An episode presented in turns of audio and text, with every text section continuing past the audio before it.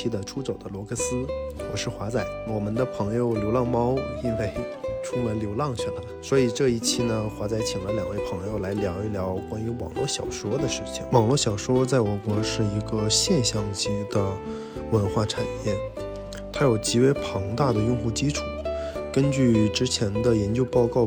截止到二零二二年底，中国网络小说用户达四亿，接近五亿的一个，并且有些公司的网络小说业务已经达到非常大的体量。上周的时候，知乎出了第三季度财报，其中小说业务已经占知乎整体的营收。高达接近一半的水平，在中国全年网络小说的市场规模大概有三四百亿的一个规模，并且今年随着短剧的爆火，又把我们的视线拉回到了文娱这个产业，有相关的版权公司因为短剧业务在短时间内市值翻了几倍。也有一些新公司因为短剧、小说等业务迅速的崛起。中国的网络小说在出口业务上也有非常亮眼的成绩，在西方产生了非常大的影响。所以在这么一个时间点，我们今天请来两位朋友来聊一聊关于网络小说以及相关产业的发展。请两位先做个自我介绍。大家好，我是大熊，一位资深的网络小说爱好者。也是一个资深的知乎爱好者。我是知乎付费阅读这边的内容运营负责人。刚刚华仔提到的知乎在短篇小说里的这一块儿，其实我从零到一有做一些跟进。今天有也请大家多多指教，有些分享。突然这么客气，我们先从一些轻松的话题先聊起吧。我想先问一下两位，抛开工作。你们是最早去接触到网络小说是什么时候？我可以先说，因为网络小说这个其实伴长伴随着我这个人生的一个很长一段时间。因为小时候也算是刚上学，大概是从其实小学开始就已经开始接触网络小说了，只是当时的载体受限，我当时看的是属于盗版书，其实就是网络小说，但有人把这些全部。做成了那种盗版书，打印出来，哦，是那种大厚本的那个，特别大的。大我我以前也买过那种，对。而且每次去挑这种书的时候，特别多。它不是说一次只有两三本，整个书店书架上全部是特别厚的这种书。后来通过。古早的记忆来回想，现在看来，其实那些都是原先网络小说的那个纸质版，只是说那些作家们并没有把这些小说出版，或者说实体出版，只是说在网络上发布了。但我们已经通过这种盗版书的方式去提前知道了。我这边，我印象中我看的第一个网络小说应该就是《鬼吹灯》，应该是在我高中的时候，当时好像用的都是智能手机吗？高中的时候没有智能手机呢，但是我记得我当时就是在，要不然就是高高二三，要不然就是大一这样子去读的《鬼吹灯》，当时非常上头，就会熬很多个夜去看，每天晚上都追，有点精神错乱了。但但这个内容是真的特别喜欢，所以后来《鬼吹灯》影视化之后，我也会第一时间去看。这个我觉得我有必要补充一下，因为我突然想到一个情况，就是《鬼吹灯：盗墓笔记》也是我当时非常喜欢的，但是它正好介于智能手机之间，因为我之前用看那个大厚本的小说啊，它必须晚上在被子里面打着手电筒看。后来上了寄宿学校，这些方式就没法实现，因为东西很老远，人家都能看到你被子里面灯火通明，被子是亮的。对，然后一些被子发现你在偷看小说，晚上晚上不睡觉，所以后来其实就换成了 MP 三、MP 四这种。带有一个小屏幕，但是屏幕特别小，但是你可以把 TXT 文档的这个小说放到里头，而且 MP4 还有这种书签的记录功能。我这一晚上看了五个小时，我看到第多少章了，它又从头开始了。它正好有书签，它就能从书签位置每次不看的时候记一个书签，接着往下看。其实我觉得你当时是属于这种性质。当时说有手机吗？有手机，手机可以看小说，但是不是智能手机，普通的翻盖手机或者，但是也是可以看小说的。对我当时印象，诺基亚呀、摩托罗拉都是可以的。我当时印，我第一个手机是 OPPO，第二个是 LG 的，当时有有一款冰淇淋是翻盖的，应该就是在这两个手机的。零七零八年，那或者是零五到零八年，对，会比较早。对，那那个时候确实是那样的。到后边不是有了这个智能手机，或者说这个 iPhone 安安卓出世之后。中兴啊，华为啊，我们呢就有了这个在线看小说的。以前其实也能在线看，但是对于学生群体来讲，你不可能天天在在网吧或者有一台电脑常驻在网站上去看，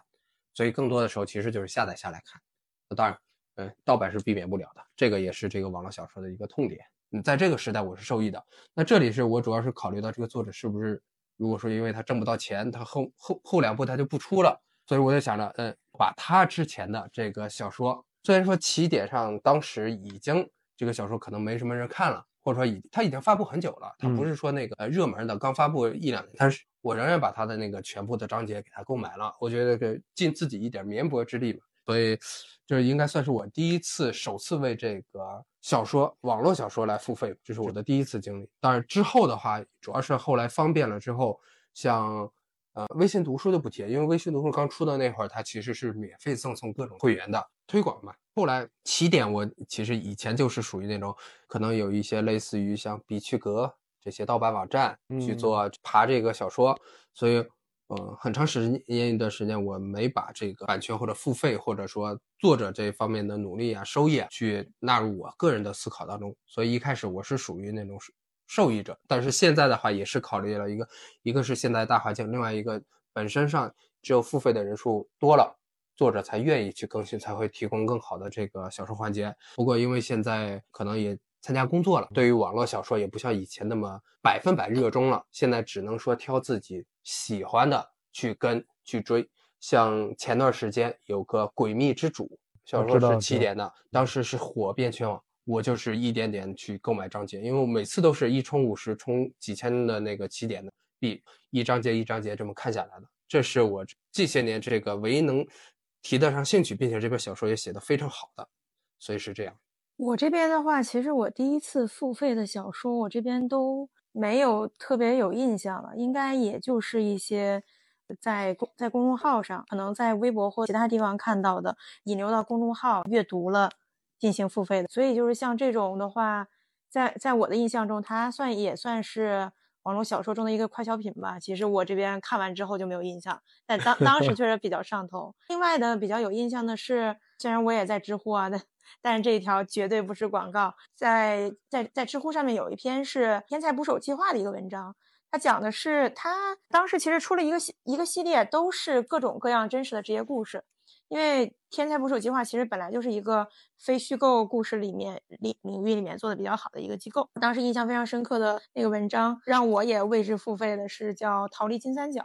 它讲的就是一个在啊缅甸金三角地区。当那个呃给给毒贩开车的这样一个人，呃，等于是天才捕手计划那边去采采访了这样的一个人，然后把很详细的采访记录成加工成了这个故事。当时不管是行文还是他的文章的真实性是有的，非常多的细节以及跟我们的生活完全不相同的另外一个世界就呈现在你面前，会有一种就是在别人的故事里，你听起来是。一个故事，但其实那是别人的人生，也给大家推荐一下。这个评分也是蛮高的，叫《逃离金三角》。我问个问题，就是你看知乎的小说为什么还要付费？就是 这个问题嘛，就是当时刚刚开始做的时候，我也没有去申请这个权限，在一天下班之后阅读了之后，就完全上头。没有办法等第二天同事帮我开权限，就这么急吗？就是一晚上，是的，就是要立刻看完。行，像刚刚提到了那个把网络小说改成纸质书，其实我这件事我想到了曾经的一个很大的趋势，曾经在呃起点中文网火的那个年代吧，其实有一个趋势，有很多的网络小说的作者，他们。尝试着向纸媒的作者去进行转型，一个是江南，江南他就算是比较成功的向纸媒转型的一个作者，还有一个是马伯庸，马伯庸曾经也是网络小说作者，到现在他有这样的作品被影视化 IP 改造，也成功的成为了一个纸媒。我也是后边才知道的一些，像曾经一度的现象级的这个明朝那些事儿，他早年也是在天涯上面连载的。对，呃，还有那个《甄嬛传》，啊，《步步惊心》，这些他早期他也是那个网络小说连载的。呃，曾曾经我感觉它有这么一个一个趋势嘛。那这个趋势它里边，我觉得蕴含着一些，啊，怎么说呢？它有那个时代的独特性。一方面，我觉得那个年代的作者，呃，可能是因为网络小说的节奏和呃内容还没有到现在这么的，呃，怎么说结构化、呃快节奏这样的一个一个状态。那个年代很多的作者，他本身他就是从呃传统小说转型过来的，呃，他本身就更加适应这种那种那种那种更更更偏传统一点的叙述。另外呢，在那个年代可能没有那么多的作品，读者对于作品的耐心和粘性都非常的高。我可以为一部作品，我有耐心，我去等你啊，我去不断的去跟着你。但是到现在这个节奏越来越快的时代下，这种现象可能也越来越少。所以我们发现啊，这两年已经越来越少有说有传统。那不是从网络小说转转型为呃纸媒、纸质书，甚至也也出现了一些呃怎么说价值观上的偏移吧。在那个年代，很多的网络小说作者，我感觉他们仍然是以纸媒认为它更高级的，他们仍然觉得说我我我我做网络小说这件事仍然是一个不太上得了台面的事儿。但是我如果成为一个纸媒的进入作协怎么样的，那我仍然是一个非常。成功的成很成功，对他以他以此作为一个成功的标杆儿。但是到如今，可能也是更加商业化。大家觉得说，你一个纸媒的作者可能很牛、很牛的、很优秀的，你这辈子你可能挣赚赚不到一个优秀的网络小说作家的钱。年的钱，对对是的，对对对，所以所以这个整个的这个脉络的转变，你们会有什么样的感觉吗？我我觉得这不得不提两个人我，一个是这大家常说的小四郭敬明。因为他哎，对，就是其实在我中学的时候，我还买《小时代》来看的。是的，因为他 是买了很多期。是不是我们那个年代所有的女生都看过《小时代》啊？好像应该是。或者说，然后初中的时候还买过，可能有些女女性跟我差不多岁数的女同学应该也看过。初中特别火，有两本言情小说，一个叫《那小子真帅》，他的书封我都记得是那种。漫画是那种韩韩版漫画的一个一个一个一个帅一个帅哥的样子。之后第二部叫应该是第二部吧，叫《狼的诱惑》。就这两部当时简直是风靡，基本人手一本，全传遍全班。那其实回到这个郭敬明，他也是。因为像《小时代》，大家都已经改编成电影了，所以说很多人知道也更多。但其实当时那个年代，这边除了《小时代》之外，他还有什么《悲伤逆流成河》啊，还有他旗下的什么，或者跟他合作像安东尼啊那些人，其实有很多。包括后来有些他的作品被他出版的书籍，因为他后来变成了什么？变成了一个纸媒上的一个王者。为什么这么说？因为跟他还有一个不得不提的，就是韩寒。两个人对于这个文学创作的一个争论，或者说大家的对他们的一个思考，也是他俩之间的一些各种，不管是绯闻也好，还是说这种冲突也好，这是当时引起大家这个思考的。但是说是网络小说吧，确实，因为他们很多小说都是在网络上进行一个传播的，但是他们也是纸媒的受益者，他们两个人也分别出版了很多小说，并且获得了成功，世俗跨两届的。是的，是世俗意义上的成功。他们不仅获得了这个呃作协的头衔，甚至还步入了商业帝国。当然，后来拍了电影之后，这个商业帝国板块更加的扩大。所以，本质上他们两个是属属于刚才咱们说的，从网络小说到纸媒这边过渡的比较有力的代表。但除了这以外，还有另外一个是关于这个《盗墓笔记》呢，《盗墓笔记》也是一开始是网络小说，跟《鬼吹灯》一样，但是相比于《鬼吹灯》呃那个《天下霸唱》这个作者来说呢，南派三叔其实更有野心，因为他确实也回归到了纸媒，他的书籍的出品以及他各种周边，包括像里面的一些角色的 IP，已经形成了一个在起码在这个小说题材。就是盗墓小说这个题材，或者说灵异探险这个小说题材里头，已经无出其右的人了。对，除了他俩，这两部小说是都是同期的，而且这个前期的风格可以说几乎都是类似的。对，因为他们都是搞这个盗墓，由此引发的各种故事。只是是到了后面之后，两个人风格就完全不同了，因为南派三叔也发展出自己的风格来。包括它里面的一些角色啊，不死不老之身呐，张起灵啊，这些都成为后边一段时间网络的一个热门话题。当然，人家的为什么提到他，是因为他跟前面两位还不太一样，因为他是在纸媒这边成功之后，他把自己的 IP 迅速有什么广播剧啊、影视剧啊、动漫改编啊，甚至还有一些游戏啊，他会大量的去售卖或者叫授权自己的 IP。变成了一个商人，他后面已经不出新的作品。但是郭敬明和这个韩寒虽然说也是有商业板块，也是一个商人，但是还是兼具作家的头衔，是因为他们还在出新的作品。当然，只是这个作品可能是通过电影的形式，或者说通过其他的形式来进行给大家表现的。他们俩比较新的作品是什么呀？我最近没有。就是韩寒的电影，郭敬明他自己旗下的那个杂志。他们俩好像已经都很久没有出新的书了。对他们本身自己没有出，但他们所属的这说是集团或者说这个书籍的出版，它还是有这个合旗下合作或者说新带动的这个作者的。说到这里，是因为想到了他们两个在我整呃整个小说阅读史，或者说在我个人的这个，你难道也看过小四的文章吗？看过，因为我读。我还以为你们你们男生都非常的。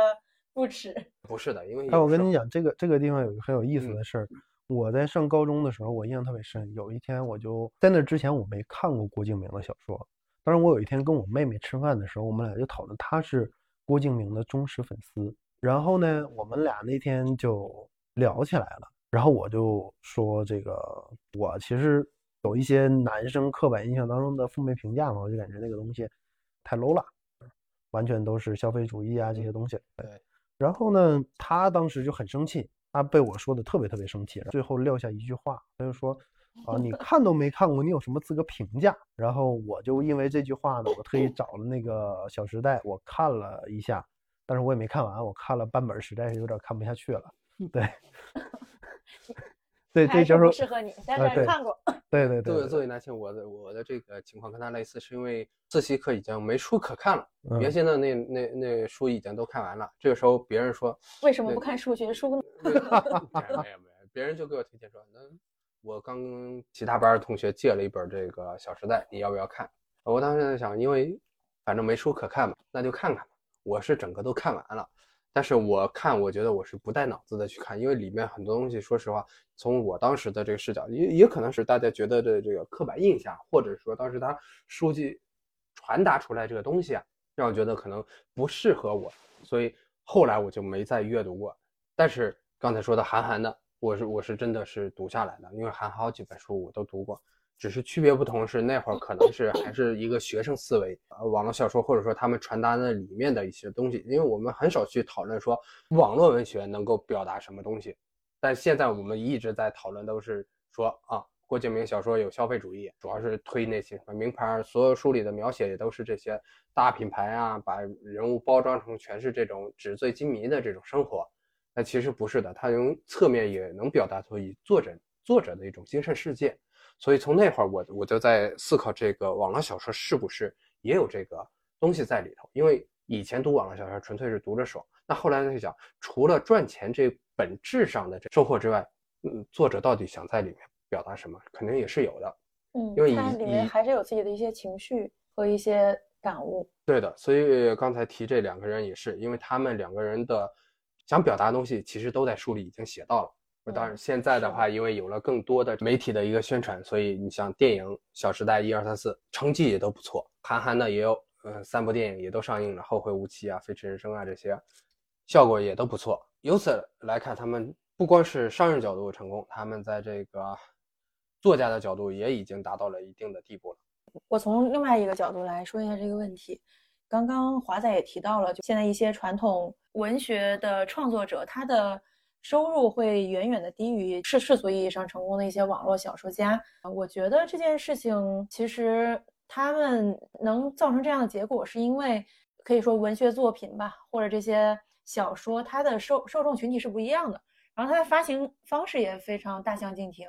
首先，一些网网络小说，嗯，有一些还是稍微有一点点阅阅读门槛。另外，大部分的其实它的门槛都是比较低的，它可以。阅读这个小说，你可以在里面得到一些情绪的发发泄，然后你也可以找到一些爽点。但是你其实不需要过多的去理解，你基本不需要动脑就可以把它看懂、看明白、看爽，就可以获得这样的情绪体验。它的一些发行的方式就是在互联网上嘛，它可能在各个端口、各个 app 上去触达你，你也不需要花特别多的时间。在在短片这里就更加明显了，长篇的话会稍微就是时间多一点，你你就是多花一些时间，但是它里面的一些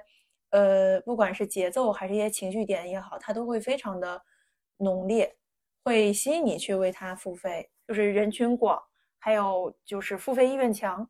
应该就是网络小说作者比传统出版物的作者收入高的一个原因。其实刚刚提到像触达渠道这一点。我忽然就想到说，它最起码网络小说，它作为一个网络载体，它有各种各样的方式。它怎么说呢？它能触达到每一个人。但是纸媒，它非常受限，最起码你这个人得走进书店当中，你才会被触达到。当然，现在可能随着这个直播短视频，会有更越来越多的人去推荐，说我推荐某一本书，但是它这个推荐的仍然是非常受限的。这种无孔不入的网络小说，它可以通过广告，可以通过自媒体，通过各种各样的形式载体去传播，它还是有非常大的区别。对，那其实我们刚好就刚刚聊到这里，我忽然就在想，我们会刚刚聊到它的传播的途径，它可能带来的金钱收益，但是我们从内容文本的内容本身，我们会觉得说网络小说跟传统意义上的文学，包括严肃文学，包括流行文学，会有什么区别吗？它有本质区别吗？还是说它只是呃一个程度化的？正好现在在喝可乐，我觉得它其实有时候跟可乐也很类似。为什么？因为呃，不提以前的严肃文学，就说以前的这个古典小说，或者说我们现代体的这些小说，可能说大家看，包括刚才提到的呃郭敬明写的、韩寒写的，在之前。可能还有像这个起点刚开始那会儿，萧鼎的《诛仙》啊，或者是说那会儿的比较知名的小说，但其实都是属于什么？属于慢热性质的。为什么？因为要先进入那个环境，作为读者先进入这这个环境当中，我慢慢的了解作者想表达的这个故事整个的全貌是什么，我为里面的人物的各种变化，或者说人物的各种遭遇，去产生自己情感上的共鸣。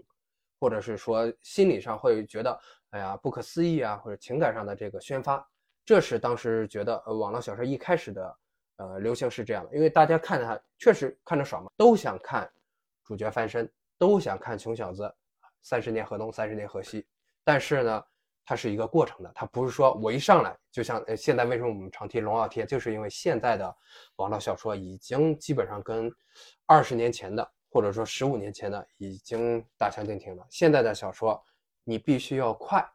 要什么？一开始这东西必须吸引我眼球，你一定要在三秒之内吸引到读者，要不然的话，读者的注意力就会跑，或者把这个划走。这倒像很之前大家经常说的 UC 震惊体一样，就这个标题一眼看进去，就立马让你觉得，哎，想看里面到底是什么内容。大概就是这样，所以你点进去看了之后，看到有意思的，你可能一开始不是，他可能就从里面抽了一节出来。等你想看到抽出来这节，他可能在文章的中部，甚至是后部。所以大部分时间前面你都是很快的一目十行的在扫，你就想找到这个爽点，大部分情节都没用。所以呃，现在的快小说来说，网络小说现在其实也有这种长篇的起点，他们还在做。但是现在很多的短篇小说兴起，主要是因为快快小说就是我可以忽略很多的情节，我甚至不用带逻辑，我只要找到里面刚才让我有共鸣的爽点，或者说那个我看到这个复仇的这个画面值了，这篇小说就完事儿了。当然之后明天会不会想起这篇小说，那是不可能了，或者说之后都不会再提起了。这也是现代快小说的一个特点，一个它快，另外一个就像可乐一样，喝图当时的爽。喝完之后，你还会去想昨天可乐吗？我想不会的。嗯，确实，像我在看小说的时候，因为我也我也看一些网络小说嘛，看完会有一个特点，就是我看了什么，我有很多记，对我有记不住了。就像我刚刚说，我我第一个为之付费的，其实我只知道大概的类型或者场景。对。但是他说了什么呢？我也不知道。对。想不起来。我能留下的可能更多是感受，甚至可能说某一本书。我说我看过，但是这本书里讲了什么情节，我可能也不太记得住了。对，所以所以，但是但是我我可能能记住的，我当时看这本书爽的，那本书好像不是很爽的。对他给我留下的更多是感受。对他其实跟我怎么说呢？跟我们现在有时候刷这个短视频很像。我刷刷我我刷短视频，有的时候特别沉迷的状态的时候，可能一刷能刷半天，大半天就过去了。但是我在回想我这这半天我刷了什么东西，我有什么收获？没有。对，那那其实其实很多时候是这种无意义感。我以前看小说的时候就想着，尤其像起点，它属于订阅制的这种呃载体的，它可能是讲清楚一件事儿，它需要十几章甚至几十章，可能有一个，假如说它如果是历史体小说，它可能在想这个将军攻城，最后让成攻下来，它可能会讲里面的权谋，里面各种的这正反派的较量。但是现在往往来说就是几百字把这些东西快速的概括掉，为什么？因为要让你快速知道这个事情的全貌，这是一个问题。所以以前我会为这个里面的这个百姓去揪心，为什么马上就要屠城了？这是一个悲伤的事情。我我可能会感同身受。主角作为在最后时刻力挽狂澜，我会欣喜，我会高兴，我会有这样的情感共鸣。但现在的小说，我当过了这个爽点，他可能整一篇龙傲天最后就是为了复仇装逼这件事儿，但一旦这件事儿一完成，好像。就虚了，就像人进入贤者模式一样。整篇小说给我带来什么？没有，就只有刚才那一一点点的爽点没了。你刚刚提到这个龙傲天，也有点想跟大家聊聊，就是对于短剧的一个看法。因为其实，呃，不管是龙傲天还是那个歪嘴龙王，其实都是在网网络上大火的一这样一个角色。想问一下，你们有没有看过短剧，以及对于短剧这一块是如何看的？它和网络小说之间的关系，短剧的话，我觉得还是主要是依托于短视频的兴起，快手、抖音的崛起之后，短视频才正式的进入到这个大众当中。以前的话，大家看抖音、快手，其实更多的是什么？是各种粗制滥造的，就是情景剧吧，到不了短剧。为什么情景很短？它等于说这三分钟，它要讲故事就完了。但现在短剧是可能十几篇。连着发这十几个视频是讲一件事儿，或者一百集，对，或者是说这个都是讲一件事儿。那这个其实跟小说没区别，为什么？小说也是这样，小说都是多少章之内讲完这一卷，或者说这一部，它只是说把这个变成了一个载体，从小说文字变成了视频，变成了这个更易于大家接受的。为什么？看文字多累呀？为什么后来比较流行听书？就是因为看书你得。目不转睛的去看去理解，很累的，对眼睛也是个消耗。但是听书的话，你可以干点别的事情，耳朵就可以放松的。反正我听收进来了，至于理没理解，或者说这东西有没有记下，无所谓。那回到视频上当中，它等于两边都抓住了，视听它都要，它既要你看，它又又要你听，所以它要把这个情节浓缩在这两分钟之内。这两分钟，他就可以说我占有你的全部的感官，你的情绪，你的眼睛，你的耳朵。我全部占住，这个时候，哎，你能快速的进到这个东西啊？就像我说，你为什么会沉迷去刷短视频？因为他把你两个都占住了，你没有过多的时间去思考啊，这东西对我有什么用？我看它干什么？没有的。短剧其实也其实刷到最后也可能就是一个机械的动作和一个行为上的一个惯性。对，还有一个逻辑上就说这个事儿，你潜意识觉得它还没完，你这两分钟刷下去，下两分钟情节又马上跟上来了。而且那个短剧的，呃，还有一个事儿，它通常会每一集都有一个起伏或者是一个小的这个爽点爆点的一个设计，会让你持续不停的往下刷。呃，其实跟跟电视剧，电视剧其实也是这样子的，它后面都会有一个钩子，对，要不然你怎么会看第二集？所以它这是，我觉得要说一样嘛，是一样的，跟小说都是一样，只是说载体不同，都是分很多章，用一个完整的故事去进行切分。但是说不一样，它要比小说更可怕，因为。小说的话，它只是说占有对占有你的眼睛。为什么我说的可怕是说对于你的感官占有上来说是更可怕，因为它全部都占住了。你我们平常感受世界主要是看、是听、触摸，但是对于视频来说，看、听它全占到，所以它基本上是如果说能做起来，它是无往不利的。但是小说嘛，是一个几千年传承下来的东西，因为文字嘛，文字从中华五千年历史，文字是一直都有的，以前看小说，现在看小说都是在看小说，所以这个东西我觉得它不会消失，但是它相比于现在的视频来说，它可能优先级或者被大众所接受的程度啊，在慢慢的这个降低。能可能互联网小说的一部分受众就会被短剧抢走。是的，因为毕竟愿意看或者说互联网的这个人数本身就是那么多，嗯，小说占的多了，市场。短剧就会少；短剧占多了，那小说就会少。但是就是其其实，嗯，就像很多小说在影视化之后，其实，呃，影影视化成功的例子倒也还是有，但是也会有很多小说在影视化之后，就会有原书的粉丝觉得自己的特别喜欢的一本书被破坏了。那其实从小说来看的话，它其实依然是你在每一个人在读小说的时候，他都会有一些想象空间。但是当一个电视剧或一个短剧呈现在自己面前，它其实是完全的一个具很具象的的一个东西。我我也想问你们一下，你们最觉得短篇小说，呃，现在还会让你们在阅阅阅读的时候有一些想象的可能性吗？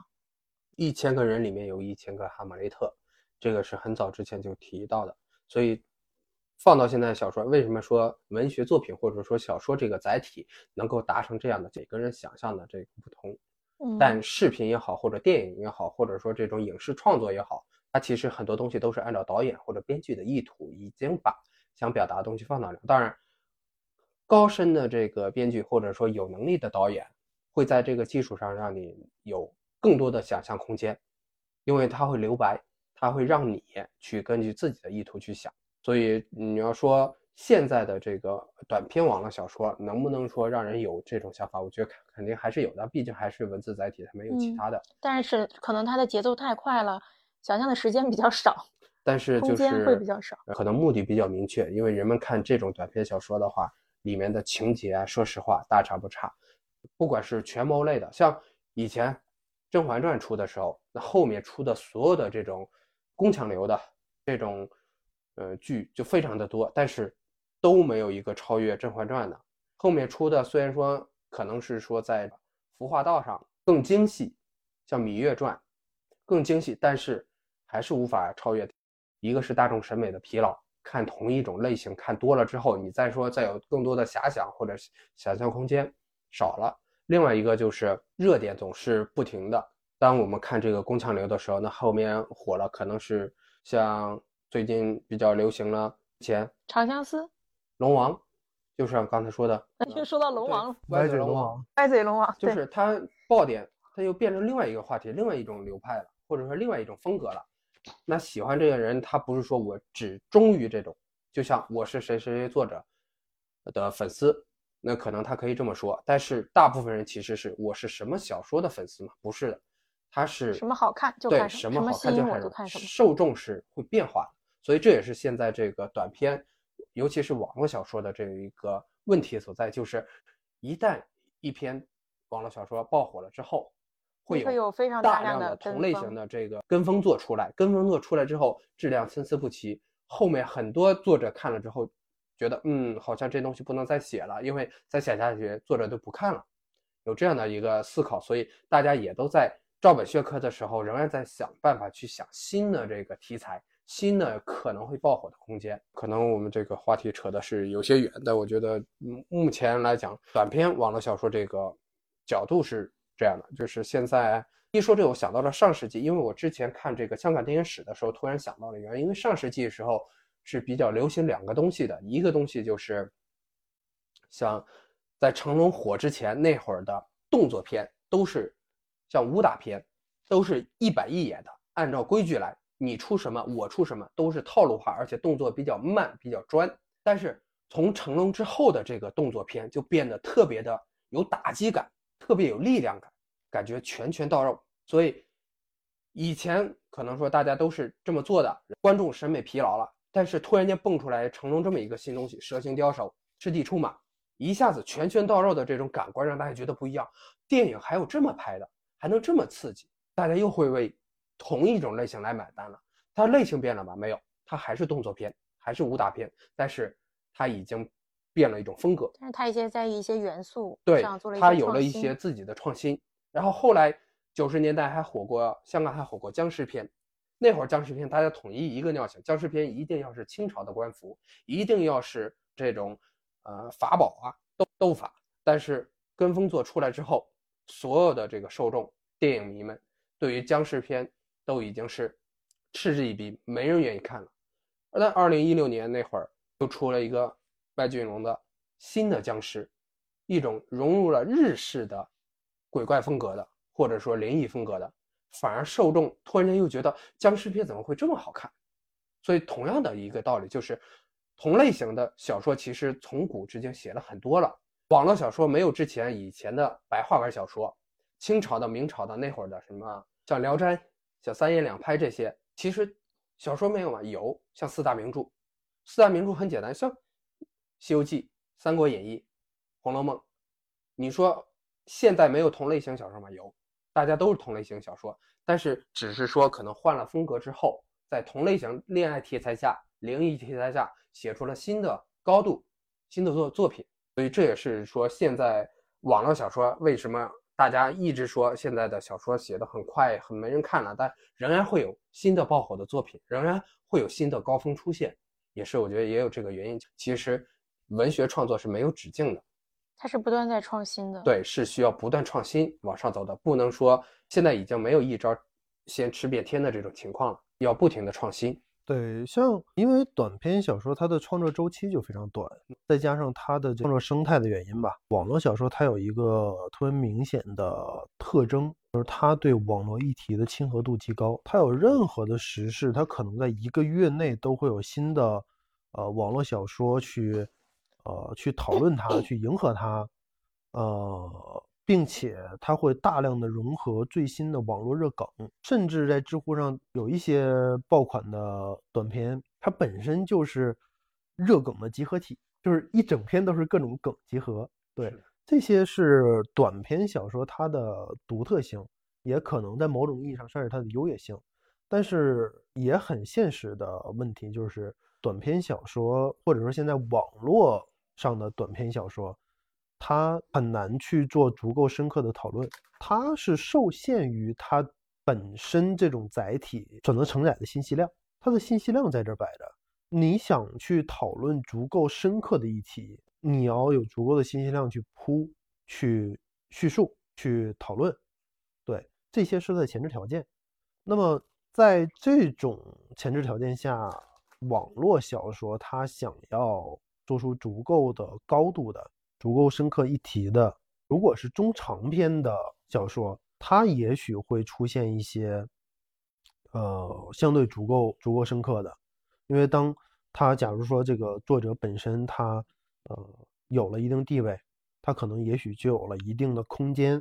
去做一些他感兴趣的是议题的深刻的讨论。也许他的高度达不到什么《红楼梦》《水浒传》这样的。程度，但是作为长篇网络小说，我觉得它最起码它是有一定，呃，可能性达到再创再再创到金庸的小说的这个高度是有在在未来某一天，我觉得它是它是存在这种可能性的。但是短篇小说，尤其它现在这种生态，它的节奏就决定了它很难做足够深刻讨论，就你很难说。在现在网络小说生态再出现卡夫卡或者欧亨利这样的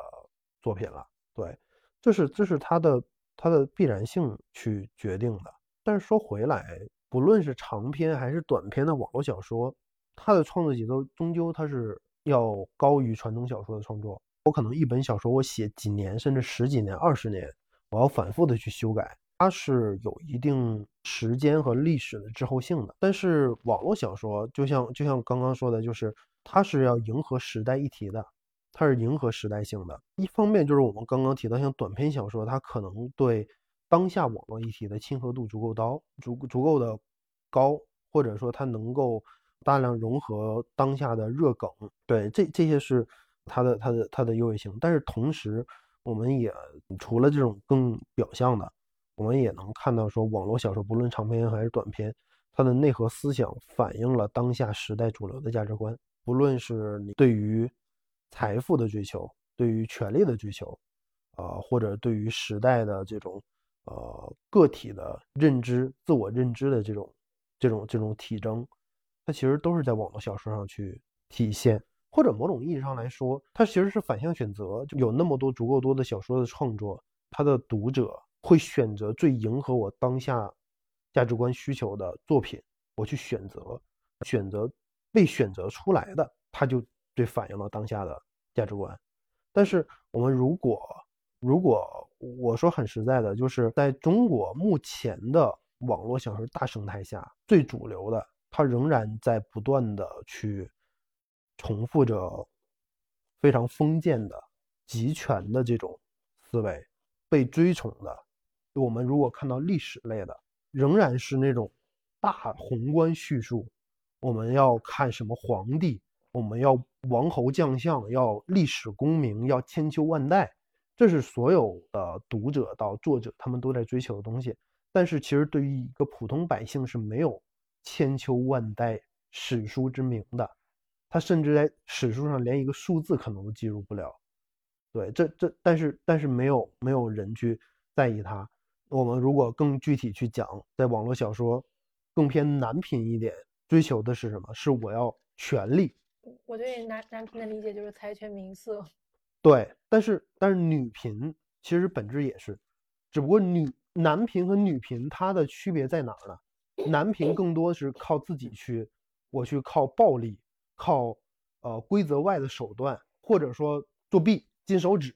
我靠这一系列的东西，我来追求到个人的阶级地位提升，或者是生产资料的聚集。女频在呃最起码前几年。呃，主流的一种，它是靠伴侣，对我是靠找到另一半来依靠他去成为阶级跃迁的工具，其实也是社会思想的一种体现，社会上主流思想的一种体现吧。包括你你刚刚说的，就是呃，说是前几年，因为这几年随着女性思潮的一个觉醒吧，嗯，其实，在小说里也有体现，不管是在知乎上，还是主要在在知乎上短篇小说。嗯，越来越多的是没有言情、没有感情线，他就是搞搞事业，而且他靠的就是自己。这样的小说也越来越被用户所喜欢。我觉得这个背后也是一个呃社会思潮的一个变化，或者是女性地位提高的一个体现。对，像这些方面，呃，像我们刚刚提到，像这个近些年，尤其最近一两年，呃，女频当中已经越来越少了以前那种。啊，我在后宫争宠，或者说是我依靠霸总上位这样的文已经越来越不受欢迎了，而自己去像类似于像男频这样的个人奋斗、个人追求阶级跨跨越的这种文已经越来越多了。但是终究没有改变的还是这种大的叙述，大家都是在追求个人阶阶级的跃迁，稍微稍微上点价值，或者说上纲上线一点说，就好像我们正常应该推崇的是，呃，大家是平等的。我们应该取缔掉特权，但是现在主流追求的是我要成为特权，对，就是他的这个本末是倒置。其实我我在看知乎，我有一篇小说啊，绝大部分的知乎短篇小说我看完我都忘了，但我有一篇我其实我印象特别深。这这这篇小说它讲的什么？它它也不是写的特别好，因为我本身就比较胖嘛。那篇小说呢是一个女主，她本身是一个富二代，长呃是各种这个。呃，才艺、读书也好，学习成绩也好，才艺也多，长得也漂亮，自己也是一个家庭非常富裕的这么一个一个一个一个人设吧。对，然后她有一个闺蜜，我们用网络通俗话就是一个穷屌丝这么一个一个一个人设，长得也难看，特别胖。这个闺蜜呢，就使用不知名的办法，就跟她互换了身体。互换身体之后，她这个闺蜜就连那个就是带着她她的父母。就找了个借口，他们就举家搬到国外去，跟她就彻底断了断了关系。之后，她就身体进入了这个非常落后的这个家庭。其实我当时看到这儿的时候，我其实心里是有一丝激动的，因为她非常深刻的去描写了她进入这个闺蜜身体之后，她感受到了闺蜜的生活的不容易。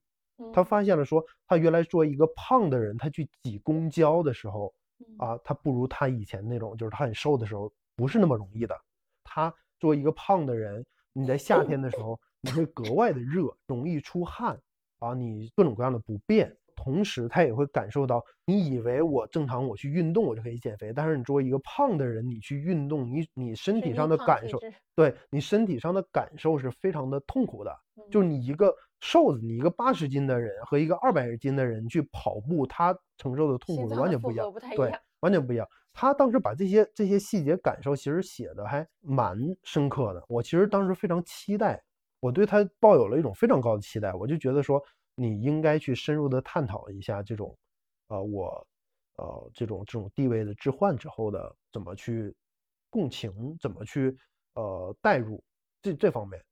但是他面临这种困境，当然也可能是受限于作者本身他的文笔，他的他的社会阅历，他最后的技巧是。他控制饮食，他迅速的瘦下来，他又变成了一个瘦子，变成了，然后瘦下来之后，他又变成了一个白富美。他对于这个世界上的苦难的解决方式，我只能是成为更好的，回到那个阶级的人。对，但是但是事实上，这个世界那个阶层的人，那个群体的人，他是被困在那里的，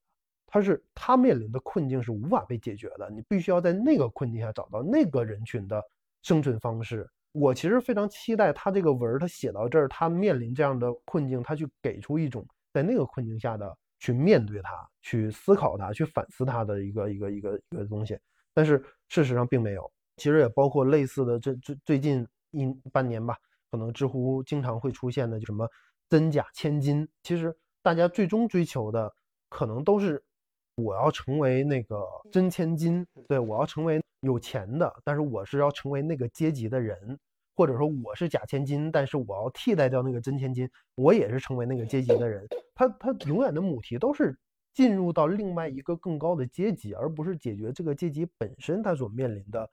困境。这个其实是可能是中国现在整体网络小说都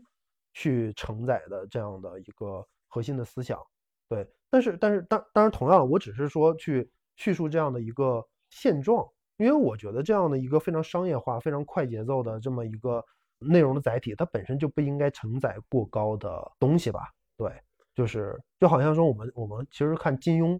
金庸的小说，它除了武侠以外，它有大量的政治或者人性方面的隐喻。像《天龙八部》就是无人啊，这个无人不冤，无人不不在。像这个《鹿鼎记》是它不仅仅是呃这个武侠小说，它也同时一个极高明的一个政治隐喻的这么一个。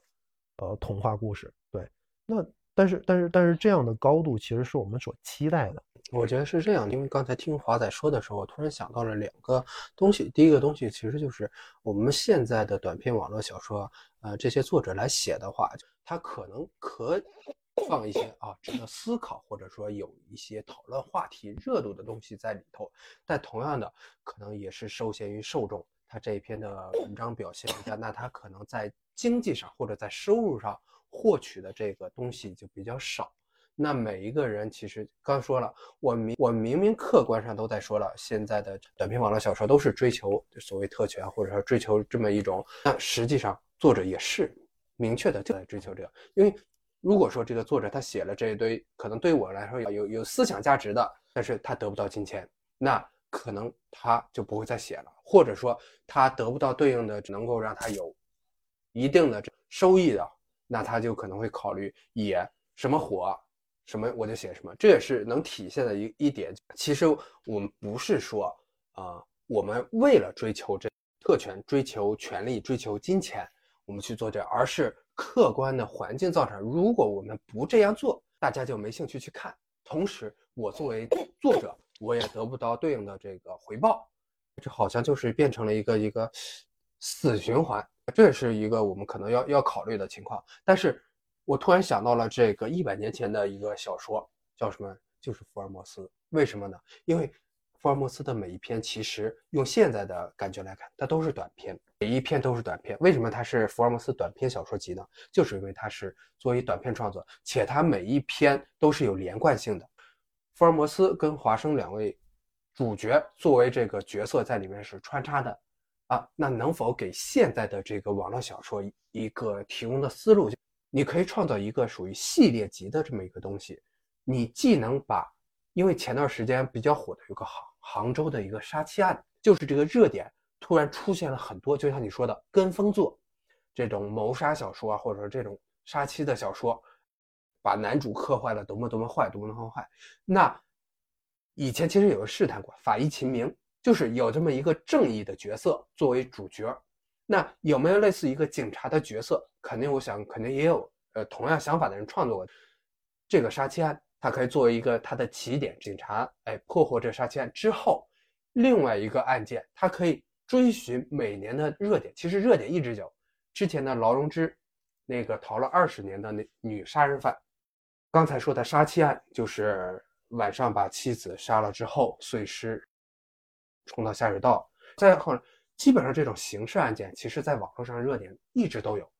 有什么？啊，当然，很早之前还有那种邪教的，例如像肯德基，山东招远的那个肯德基，因为呃邪教的把人这个活活打死的，其实都是这么一个话题。它能引起人们的思考吗？能，它是追求集权吗？从这个角度，它也不是追求集权、权利什么，它就是做一个，如果说作者创作做一个警察，或者做一个正义的角色，侦探或者法医，随便。他参与到这每一个案件当中，并且给了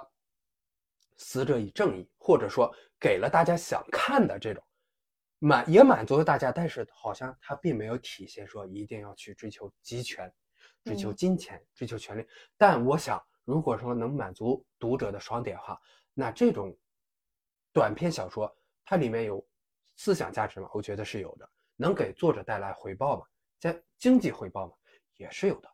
啊，这是一个我觉得可能在未来会有人尝试的思路。当然，知乎上我看到现在已经有一些专栏性质的，有一些作者开始把自己名下的小说开始做一个宇宙小宇宙，写成一个系对。自己一个作者宇宙的 进行写作了。好，这个宇宙我创作这个人物，他可以客串篇小说，我下一篇小说的主角再去客串另外的，最后达成了一个平衡，就是这这些角色在我的作品集里，它可以达到一定。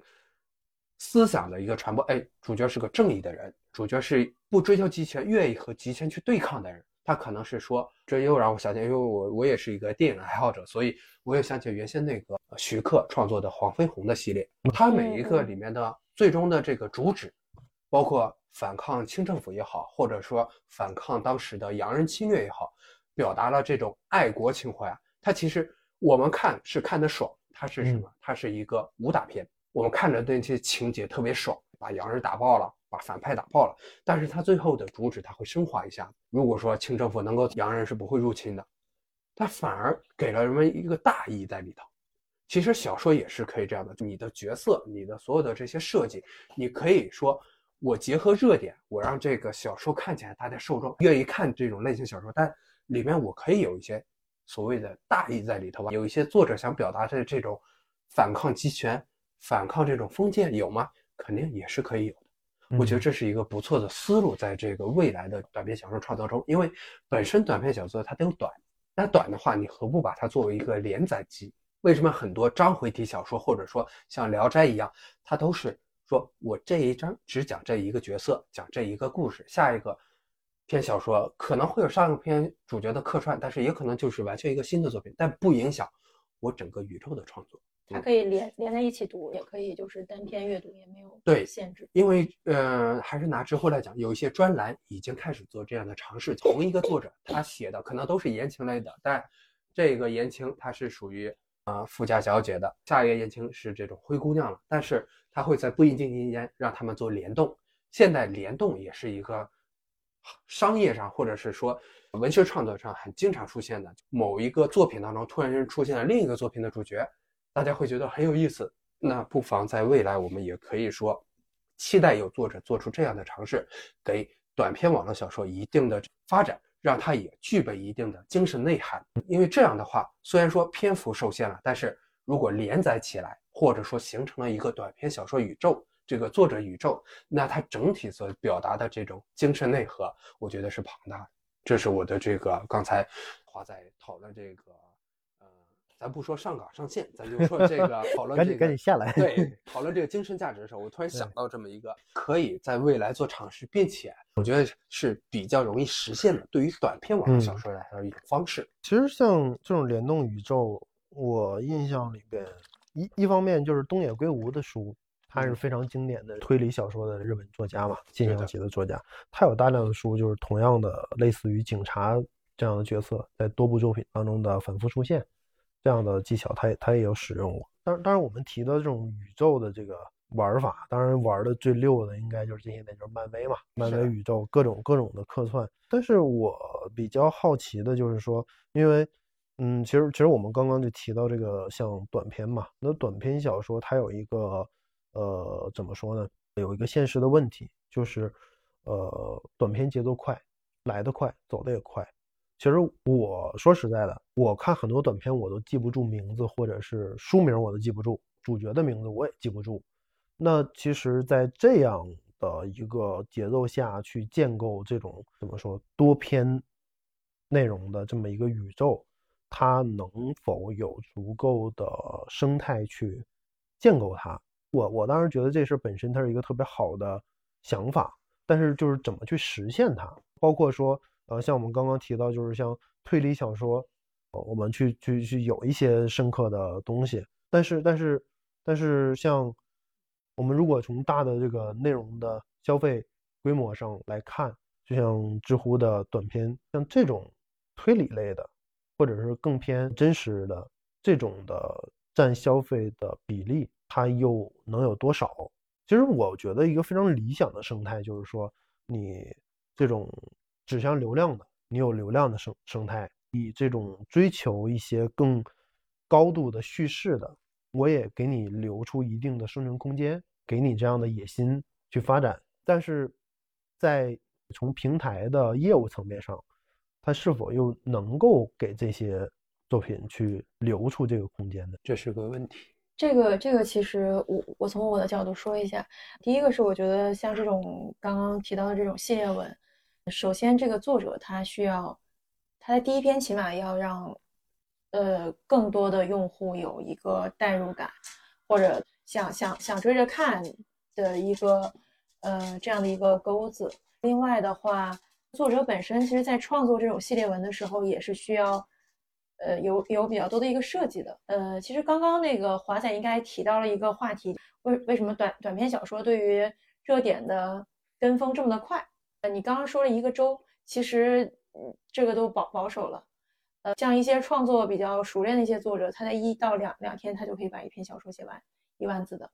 他他就可以迅速迅速的去追这个热点。那那如果他来写系系列的文的话，其实对于大多数的作者来说，他的整个的构构思会需要的更宏大一点，一些设计都可能会比他呃不断的去开新本要更难一点。从平台的分发来看，因为现在其实做短片的平台还是蛮多了，蛮多的。除了知乎以外，UC 还有 Lofter 和最右，包括番茄、抖抖音这些。其实他们都有一些短片的一些板块，在分发上其实也是较为打散的一种形态。不管是在他们这个平台的端口之内，比如说在知乎、在知乎 App 或者是言言故事之内，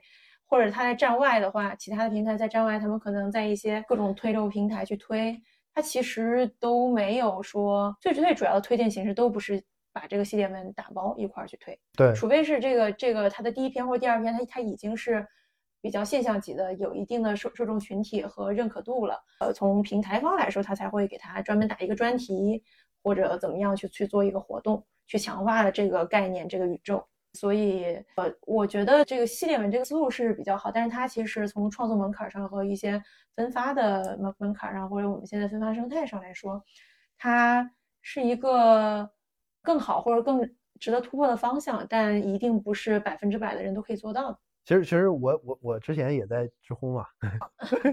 其实陈斐一直没有暴露过。但是，就是其其实我在知乎之前的时候做过几个项目，其中有一个叫联合创作。知乎我当时在的有一个，这竟然是你这边做的？对。我当时还问来着，我说这是谁做的？最开始联合创作，后边联合创作大赛。当当然那个大的背景是因为当时知乎想要尝试整个视频的生态嘛。知乎的一个核心竞争力就是它有大量的图文创作者呃。我们当时就联动说找图文创作者，他出他的图文内容；出找视频创作者，他来去帮他把他的图文做成视频。这算成两个人的共同创作。在这种基础上，我们也开发了很多的玩法。其实也包括像刚刚提到了这种可能系列内容，包括说我出一个框架，有多人过来跟我合作，啊，这这一系列的各种各样的思路，其实都都可以去，当时都都有在尝试嘛。对，那么在这个里边，我我们在理想的状态下，我们去想这样的内容的形式，最终的呈现的状态，都是非常兴奋的，觉得这是一个特别好的。而且它如果能够真的是。呃，有足够多的内容的供给，并且形成足够的市场认知，它也绝对会作为一个平台的非常强的一种核心竞争力的存在。但是我们在这个过程当中就出现很大的阻力，我们怎么让人去接受它？因为它接受的门槛是非常高的。而我们都知道，在互联网时代，最珍贵的是什么？就是人的注意力。我怎么去抢夺他注意力，让他愿意？拿出这么多的时间，我去一点一点的，我先学习，我先要了解你的架构，整体的世界观。我如果我一旦不了解你世界观，你后边这一系列说你在世界观下的后续的发展都不要提。我先要了解你的世界观，我先要形成基础认知，并且对它产生足够的兴趣。这些事情它其实它的门槛都非常的高。在这个过程，其实我觉得最最难的可能就是从零到零点五的这个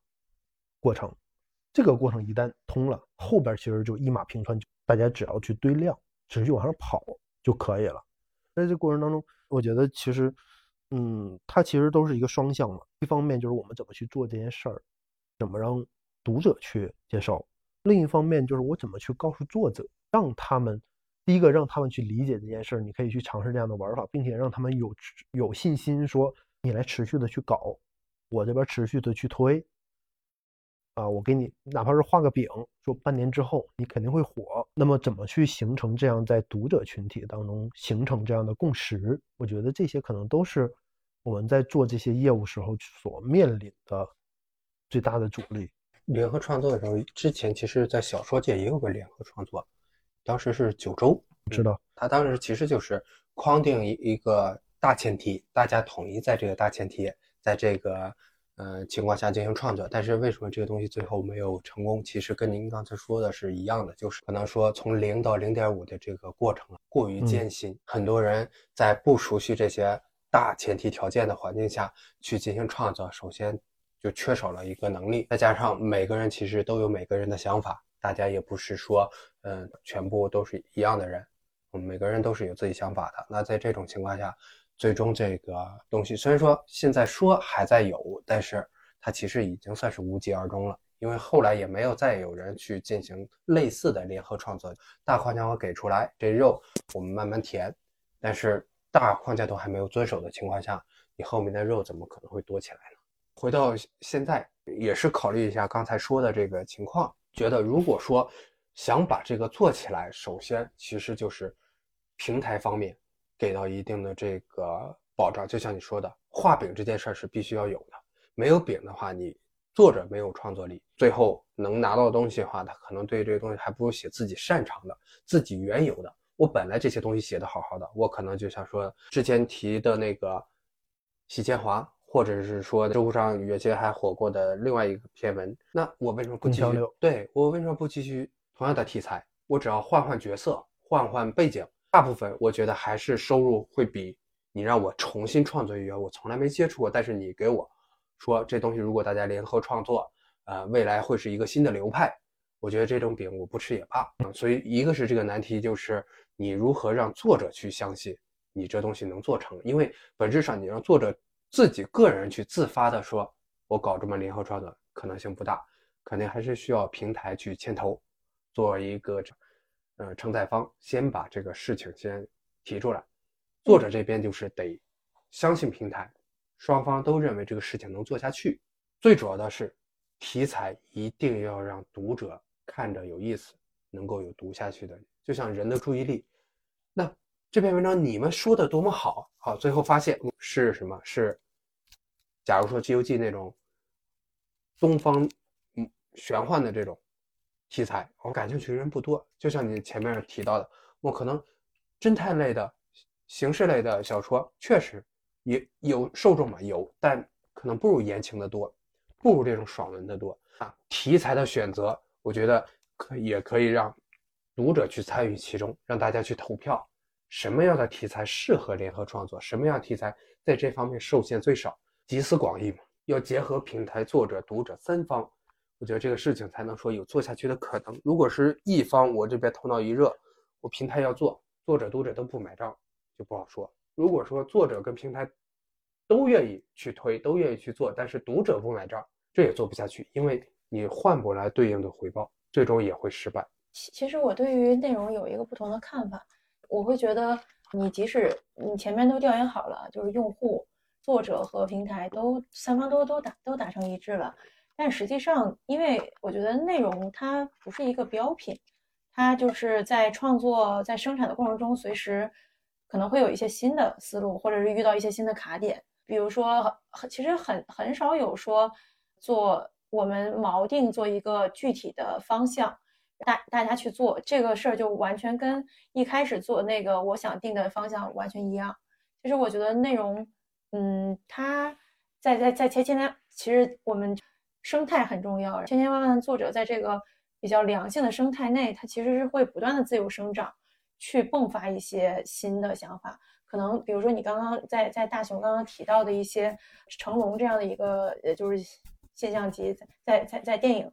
电影史上一个现象级的一个人物和他当时所代表的一个电影风格，这种其实也不一定是说大家计划好了就知道用户对这样的感兴趣，可能就是做了一点小尝试，市市场反馈还不错，大家就加深。所以我觉得可能在还是需要让内容自由生长。它会有更多的生命力，所以你会觉得说，这个尤其包括像我们刚刚提到这种短片，它可能特别快速的迎合市市场上的各种时时下的热议题。你觉得这个是呃完全自由生长，还是某种意义上是可被操控的？我觉得它可以被操控，而且应应该怎么说呢？我我我纠正一下我的刚刚说法。它应该是在一个范围内自由生长，需要给给他一些引导，但是绝对不要对他抱有希望。他一定，我我我引导他去 A，他就一定去 A。他可能最后去的一点二，他他他去的那个是是零点八，但是他不完全等于我这个 A，但是大概是这个方向。与此同时，我需要对他做一些底线上的限制嘛，不然其实对整个社会的。导导向也不是特别好，就上纲上上线一点来说，这种也需要做一个大的框架。我觉得它是可以被引导的，在一定范围内自由生长，它会有很多的生命力。我我我其实有一忽然想到一个问题啊，因为我当时去知乎的时候，小说业务其实已经是一个比较成熟的业务了。对，嗯，是哪一年？想知道，在知乎待太久了。我反正也也好多年了吧。二一年。我其实比较好奇的就是知乎。小说就是从零到一是怎么走出来的？然后你觉得就因为其实在我之前，我我说实话，我在去知乎之前，我作为一个知知乎的资深用户，我其实有点不有看小说的不是不是我我看过，但是我其实是有点不爽的。我其实是那种站出来说，呃，小说影响我这个知乎的生态和用户使用体验的这样的一个呃意见的。而且我当时也发自内心的，我在一开始看到知乎做小说的时候，我没想到知乎的小说会做到后面那种规模，因为我短片算对差不多最好的。对，现在行业也可以说是 number one 这样的一个行业地位，而且也说实在的，也确实产生了很多不错的精品，包括我当时看方浩的那个历历史，我真的是看的热泪盈眶。虽然虽然我我我也我也要说他他仍然没有过高的这个文学价值啊，但是我确实看的热泪盈眶，我就是觉得他的文笔真的很好。但是但是在那个时候，我真的没想到说知乎怎么就能发展出来这样的小说。我一开始就好像就大家都是胡编乱造，什么人在美国刚下飞机，就是在最最最早就是什么知乎分享你刚编的故事，对吧？然后但是这样后面就成了这么成规模的产业，并且真的有这么多人愿意去。付费去买单，这个我觉得它也是从从下往往上跑出来的一个结果，呃，这就不得不说，我我我当时应该是一八年八月份，对我是一八年八月二十号的时候去的知乎，当时我在的这些事业部还是叫知乎大学，大学。是的，就是叫知乎大学哦，事业部，知乎大学之前我听说是叫知识市场，其实从这个名字就来看可以看出，它当时虽然也是做一个付费制，但是比较像现在得到的那种模式，类似于知识付费听课，对，都都是都是知识付嗯。费。其实可能对两位这个知乎资深用户来说，应该这种方向更符合对对对大家对于知乎的这种感受。我我们当时这个也确实我是从八月份到次年一九年一月份，差不多都是主要是在这个方向。后面我们一九年年初的时候就改了一个，我们当时就改成了会员事业部。那那其实我们的内容的付费形式也也是做了变化。比如说之前在知乎大学的时候，当时就像得得到这种，不对，得到它也是有会员卡的。当嗯时知乎主要是卖单课，对我还我还买过买过很多，是的，是的，当然是主要主要是卖单课，呃，搭建了一个会员池，包括原来一些单课，除了那种高客单价的训练营以外，其他的都几乎慢慢的在陆续的加入这个会员池里面。一开始呢，我我们当时就是想到把这些付费的会员内容融入到社区里面。其实一开始做了非常多的尝试，不管是在心理领域，还是在经济领域，一些还还有职场领域等等，我们都把各种各样的我们比较优质的一些付费的内容融入到社区里面去跑。嗯，也当时也跑出来很多是呃知乎的一些高 PV 问题，不断的去做渗透，但是呃数据上来看的话，它是有一定的成长的。它有一定的上涨，但是这个曲线波动不是特别的明显。直到七八月份，刚刚我其实提到那个天才捕手计划的一一些故事，就刚刚提到嗯是逃离金三角。其实当时同期还有一个真实案件手记，这也是天才捕手计划他们的一个被知乎引进的一个内容。其实它这个系列基本上都是真实职业故事这样的一个方向。这一批内容引进下来之后，包括当时还有真实治疗手记，应该也是同期或者稍微晚一点的，里面还有协和医生林大别的故事。这个如果常年泡在知乎，可能大家也会有一点印象。那个回答好像是一个十万赞的一个回答，他他也是一个协和医生分享自己在急诊科的一些见闻等等一些罕见病的一些情况。当这一批职业故事进来之后，我们的订单增长曲线就直接被拉高，包含后面其实也在不断的引入，就除了故事以外的各类的内容，也引入了更多的故事。结果就发现故事这个曲线确实是，呃，它给我们带来了倍数增长的用户，就是付费用户。所以其实可以理解为，我们一开始并没有说我们要做一个故事的会员。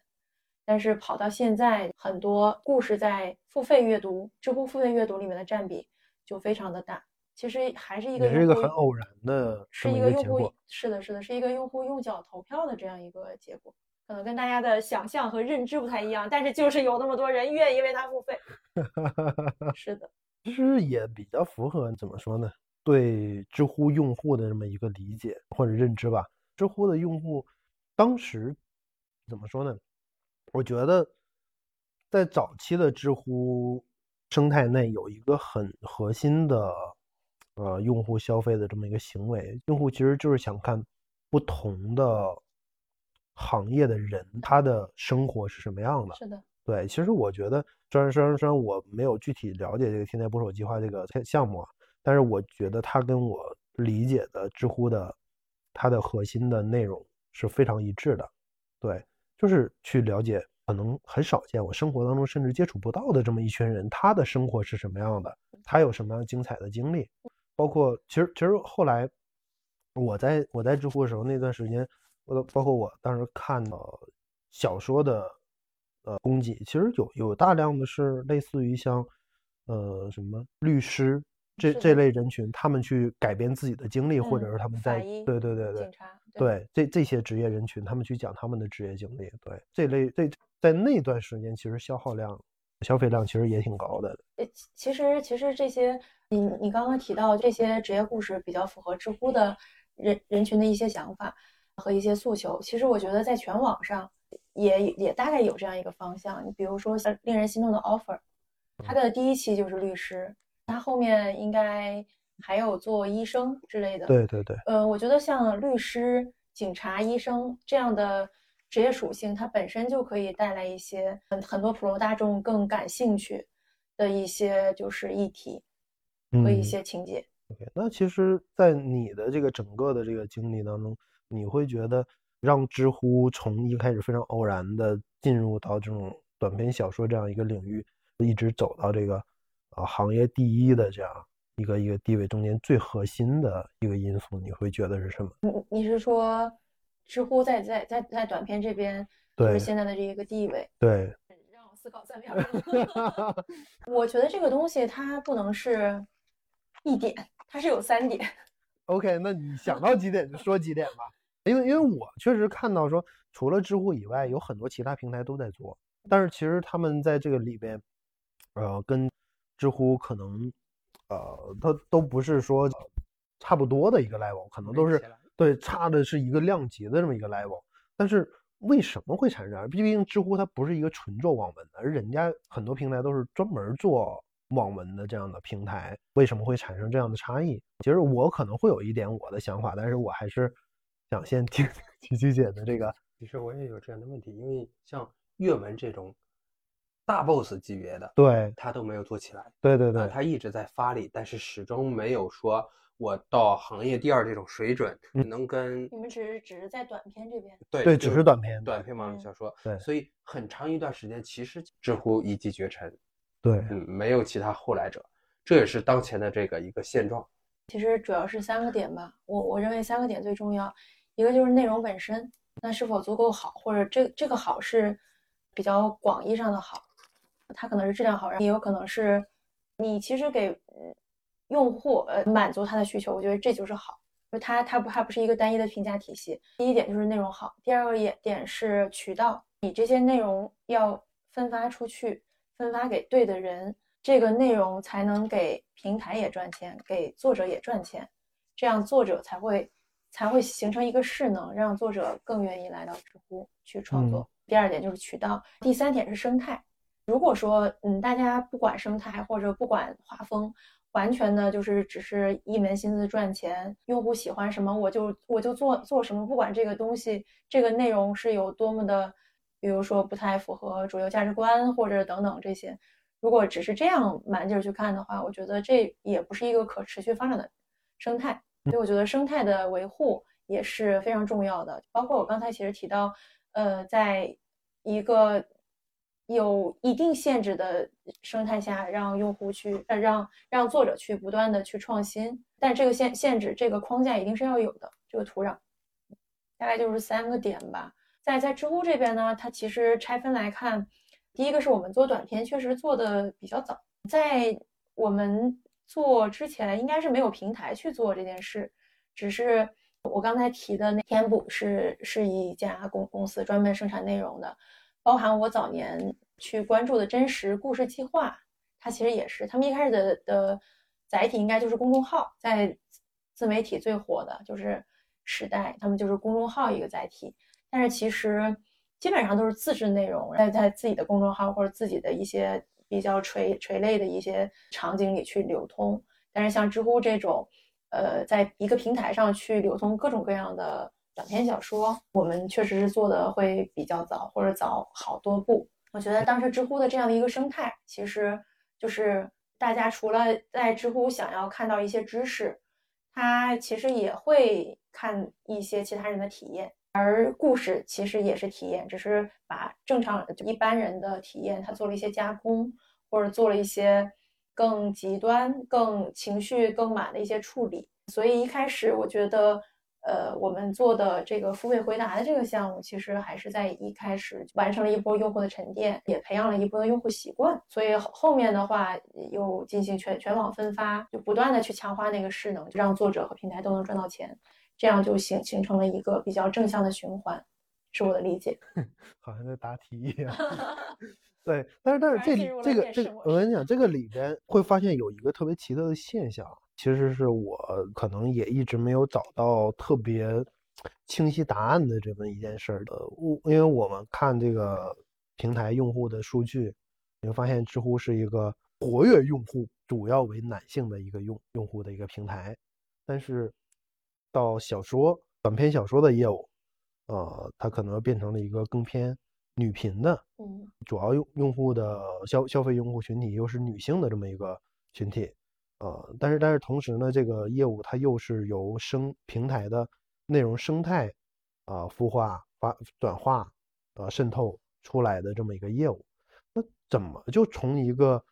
全是男性的一个平台当中产生了这么一个这么女性的一个结果？其实，其实，比比如说像刚刚讲的一些真实职业故事，包括后面在在这之后火的一些案件故事，它其实从男女的属性上来看和比例上来看，它基本上是一比一这样一个情况。而呃，后面像知乎短短片，现在大部分是言情，它是其实可以这么理解，男性也有自己想要看的言情，只是 只是之前可能没有那么多呃适合男性看的内容出来。另外还有一个点，其实男性还是在搜资源上是更 更加有天赋吧，可啊能是，所以并且可能整个这个这个性别，男性要要付费的话，付费意愿从不能这么说，卡住了。你可以重新说，但是我我好奇你原本想说什么？你是觉得男性付费意愿差是吧？对，但我又我又想到传传统的小，就是那个阅文起点的小说，都是男性在。对对，那这个问题到底？不，你我觉得可能是知乎的用户付费意愿差。太冷静。我我我我是我真我真这么觉得的，因为我在知乎整体横向去看商业化嘛，那我在这个里边看到的就是第一个要去看的商业化的氛围，知乎的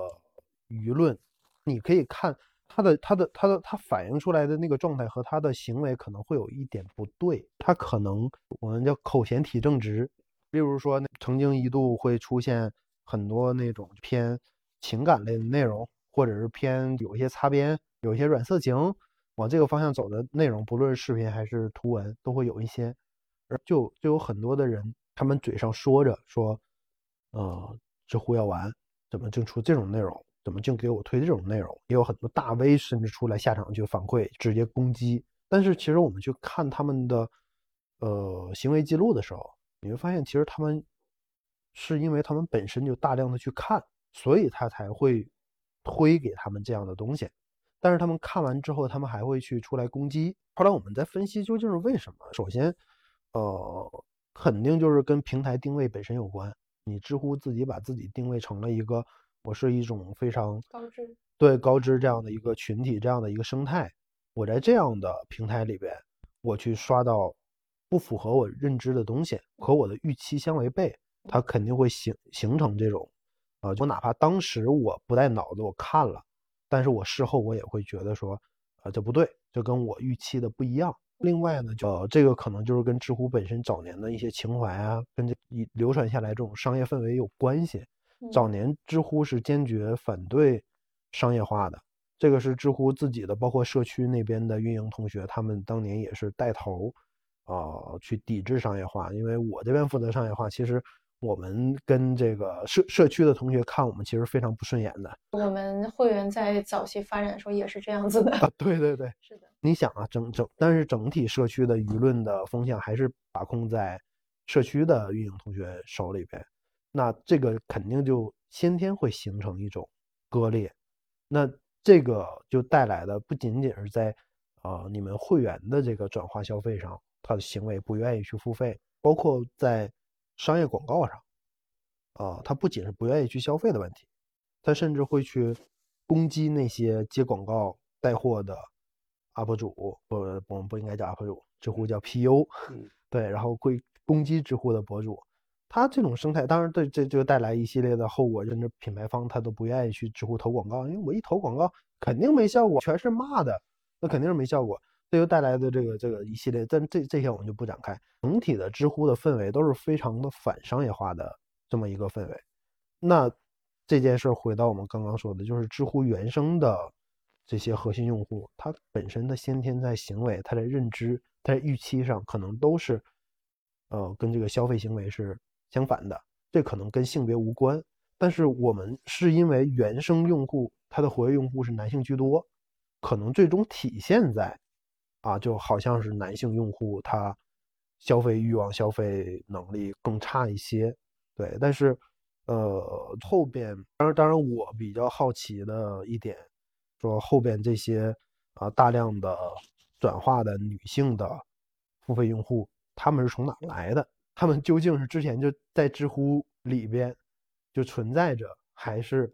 一直存在，但是把他们捞出来了，还是说他们就是这段时间外来进来的？因为知乎的用户一直也是在增长的嘛。那这事儿我们就不聊了，就越过去吧。这可能涉及到一些很很敏感的东西，那我就不说了。不过我可以，其实知乎的文在火了之后，还是有非常多的盗版跟风，也也是我们这一两年在不断打击很重要的一个项目。因为我自自己之前也做过一批推文的账号，我在做账号的时候，我发现有个现象，就是当我去推某一篇文的时候，假如这这条视频的火了，下面就会有大量的。不知名的评论，他会说找他什么几毛钱就能看原文啊？这个是节流，这这个是我们重点重重点打击的一个属于第三方节流。对，怎么说呢？我会觉得说它这个东西，它已经成为了一种产业链儿，对吧？就包括像那个长篇网文，他们就是要面对层出不穷的比序格，对，封完一个又一个。比序格好像它的创始人还把那呃底层代码给开源了，你谁都可以去搞比序格，就无数个比序格。对，可能可能知乎也会面临这样的节流啊，这样各种各样的问题。OK，那我们其实最后再聊一个，我们今天已经聊了非常多现对我们过去历史发展现状的一些思考。其实那我们就聊一聊未来，我们会觉得呃小说一个小说本身未来会往哪个方向去发展？按照现在这种趋势，我们现在认知到，也不说太远，未来可能几年内，包括我们现在看到的，像有短剧，有这个，还有什么最近最今年爆火这个游戏，什么完蛋，我被美女包围了。嗯，对，这个这个游戏连我妈妈都知道。我妈妈一个六四年的人，啊，她因为她炒股，她还炒股，她会她会经常知呃看一些消息等等这些的。她她短剧火这件事儿。他都知道，中文在线在在网文出海这儿非常的火，导致它的股价不断的上涨。这这个信息他知道，他也跟我讲，但是他他记错了，他就说完蛋完蛋。我说完蛋什么？他说最近有一个短剧叫完蛋完蛋，我被美女包围了。我说哦，那是个游戏，但是我当时只是知道这个游戏，我不知道它，我只知道他做的很真实，但我我没有自己去体验过。我后来就在抖音、在快手上去找了有一些游戏玩玩家去体验，不断的就是呈现给大家，做成短短视频。我确实就是狠狠的研究了一波。其实这个这个游戏，你知道它火了之后，我第一个我到 B 站我去看了一下别人玩的游戏的视频。啊，是的。之后呢，我后来觉得看这视频有点太墨迹了，我就自己真的就付费买了一个这游戏。我真的我已经。多少年？我因为我我是一个不怎么玩游戏的人，我就是很多年我都不玩游戏了。我为了它，我又重新下载了 Steam，付费买了这游戏。这个游戏它给我的感觉和短篇小说还有短剧很像。我当天我记得是晚上大概八九点钟，我打开它，我四个多小时打通关之后，它有非常多的多结局、多支线。对我又回去不断的去打各种支线。我那天我记得好像打到了下面两两点多钟，我就有一种跟看短剧和网络小说停不下来的这种感觉。但是我很清晰的知道，我并不是我我完全，因为我本身就不是一个爱玩游戏的人，我对它也没有多热爱，完全就是沉浸在那种快节奏上。我想知道下一个，我想知道这个支线它产生什么那种好奇心，我被它驱使着包围着，我停不下来。但是我当天晚上最后到两点多钟实在太困了，我就关了它睡觉。第二天，就是那天晚上之后，我再也没打开过这游戏。我就看这游戏，我没有打开它的欲望，我更不想玩它。但是当天那种停不下来的感觉也很真实，这就跟我看网络小说。其实你看，我经常去看到那个抖音的推文，停不下来，我转到知乎去搜，去继续看这个小说。我要看完这个结局，我感觉他的那种停不下来感觉，跟这个游戏的这个感觉其实是非常类似的。对，但是但是但是我我说实在，我的用户行为。啊，包括其实我跟很多人去问过这个用户行为，就很很少有人说我特意去知乎，我去专门去打开，去找这个小说去看。其实我觉得从后台数据也能看出来，就从那专门会员的页面去进入的那样，其实非常少的，主要都是从那个搜索和融合去，从呃，从首页费的流，对对对，主要都是从那个地方去进来的嘛。对，它其实可能都是一种很被动的，对，被动的一种消费行为。对，其实其实，但是但是我们就说回来，还是看我们看现在的这些形式，我们再预想一下未来的网网络小说这个发展，包括内容小说的内容本身，还有就是产业格局，呃，或者说呃，像我们推算一下，像知乎的这个优势能不能继续保持，它有没有建立一种壁垒、一种竞争力？未来假如说其他平台，因为我我了解很多平台其实都在大力发展小说、短篇小说了，那假如说以三年、五年为期限，那知乎会不会被其他像阅文啊，或者是什么其他一些平台去超越？我先说一下我的理解，我觉得，嗯，知乎现现在是这样的一个在短片是这样的一个地位的来说的话，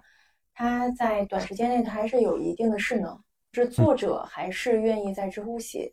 因为他在知乎写比其他平台更赚钱，或者他有足够多的想象空间，他可能写一万字的小说就可以得到在其他平台无法企及的一个稿费的这样一个高度，它其实是有有一个惯性在的。另外一个是用户阅读习惯，现现在用户其实你刚刚提到在在一些视频流啊里面看到，嗯，如果用户其实很多用户他都会有一个下意识的，他觉得这就是知乎的，我要去知乎看。对，我觉得就看这种势能能否保持，以及就是这样的用户习惯能否被别的平台培养出来。比如说，呃，像微信和支付宝这样的，支付宝也也是在早年或者在在在几年前吧，持续在在做社交，而支付宝的就用户体量它其实也是非常大的，但是它始终没有做起来。我觉得跟大家用微信来社交的习惯建立起来是有非常大的关系的，所以大家可能没有另外一个想要用来替代微信来作为社交的这样一个软件。我觉得保持势能和那个那个什么用户习惯是一个非常重要的点，就看能不能把这两个都保持住。但是但是其实因为我我我其实能够感受到这个里边有一个非常大的就是惯性，这个就是刚刚提到这个势能，就好像我在看这个具体推文的很多的视频的时候，我会发现一个特点：如果他只写了小说的书名，而没有说我是哪个平台，那你大概率去知乎搜是不会错的，肯定是知乎的。但如果是其他平台，它都会标上，很隐晦的告诉你你要去某某某平台去可搜能。是一个西红柿，对对对，你要去各种各样，它它有各种各样的暗示，但是只要没有暗示，那一定是知乎的，这就是它所形成的巨大的这个认知。这个认知它其实是非常大的一种势能，但是它同样因为我的一种行业经验上来说，它也并非是坚不可摧。例如说，呃，我们随便举例子，假如说番茄，他想要去推这件事儿，因为首先字节它有非常大的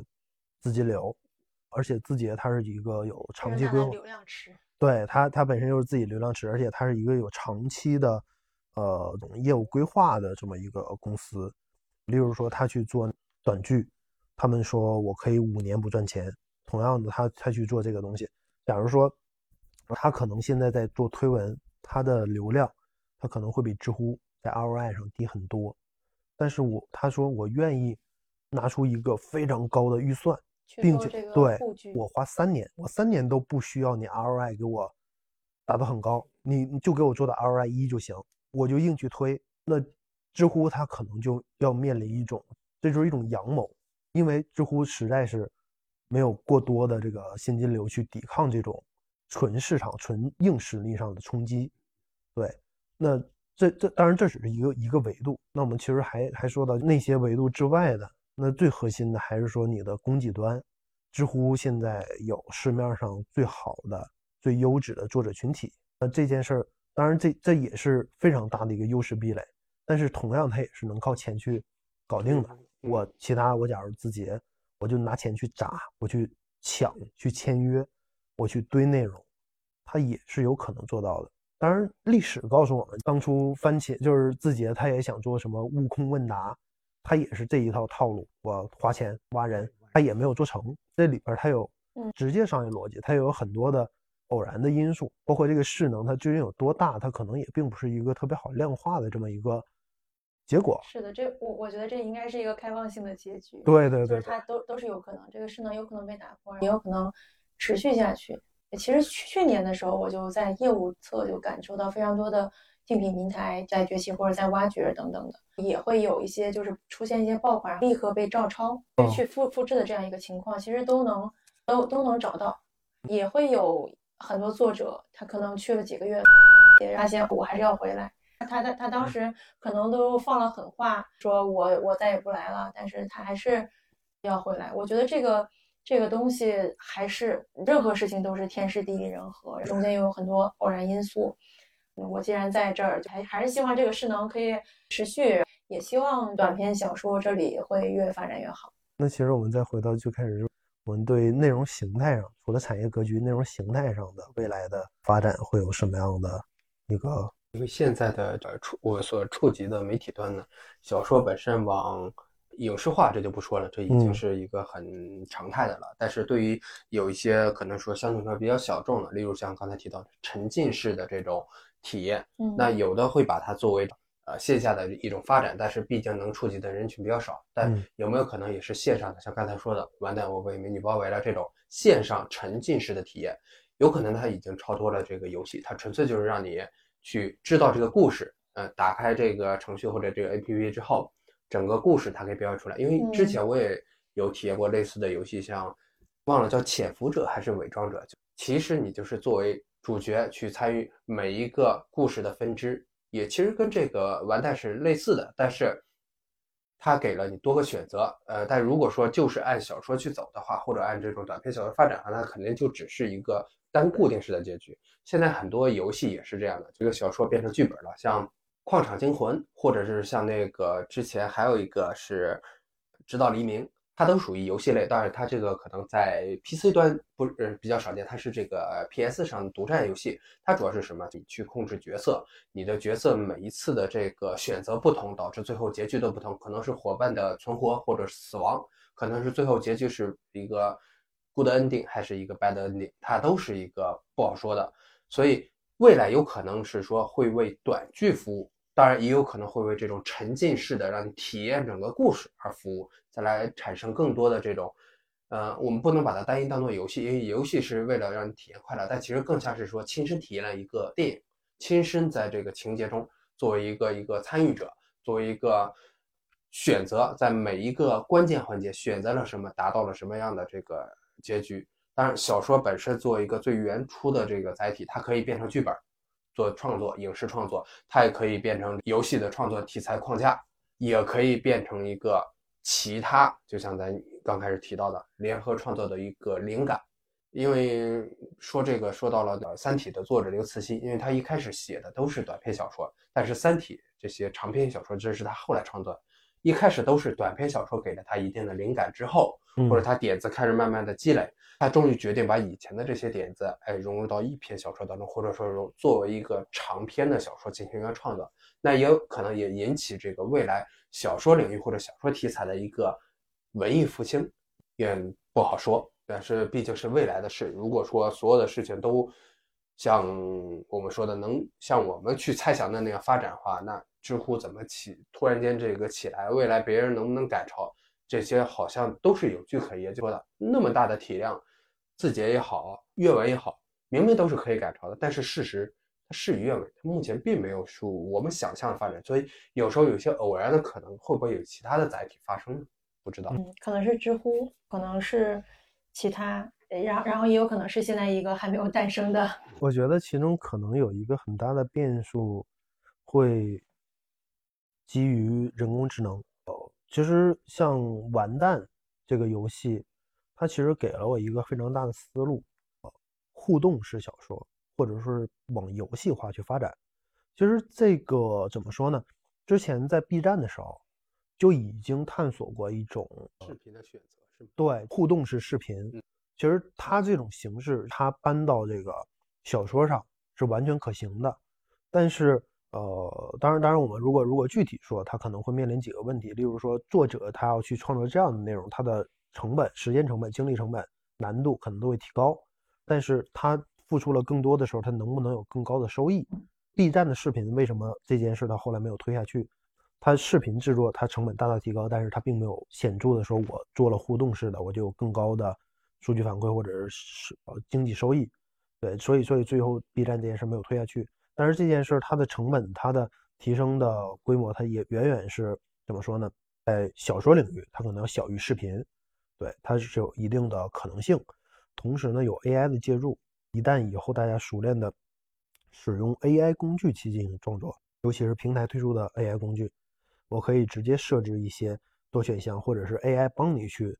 退出一些选项，甚至是呃，如果最理想化，就是你的人物，就是你前前面你书写了一个竖线，这么对人物的基本塑造，它会生成一个 AI 虚拟的人出来。之后，他的选择，他可能都是基于这个 AI 对这人物的完全的新人物的理解，他自动去做出一些反馈了，吧？那那可能这都是一种更高级的设想。那么在这个过程当中，它也许会对整个产业产生一种颠覆性的革命。当然，这只是一种想象，因为它最终会怎么样去呈现，包括它这种过度的反馈需要你操作的时候，它会不会打乱了我们现在短片这种沉浸式的。呃，节奏，对，这这些可能都是在整个的推进过程当中需要去思考的，去去去考虑的一些事儿吧。对，就是这些可能是我能想象的，它从载体上。另外呢，我觉得，嗯，我比较期待的一个未来是，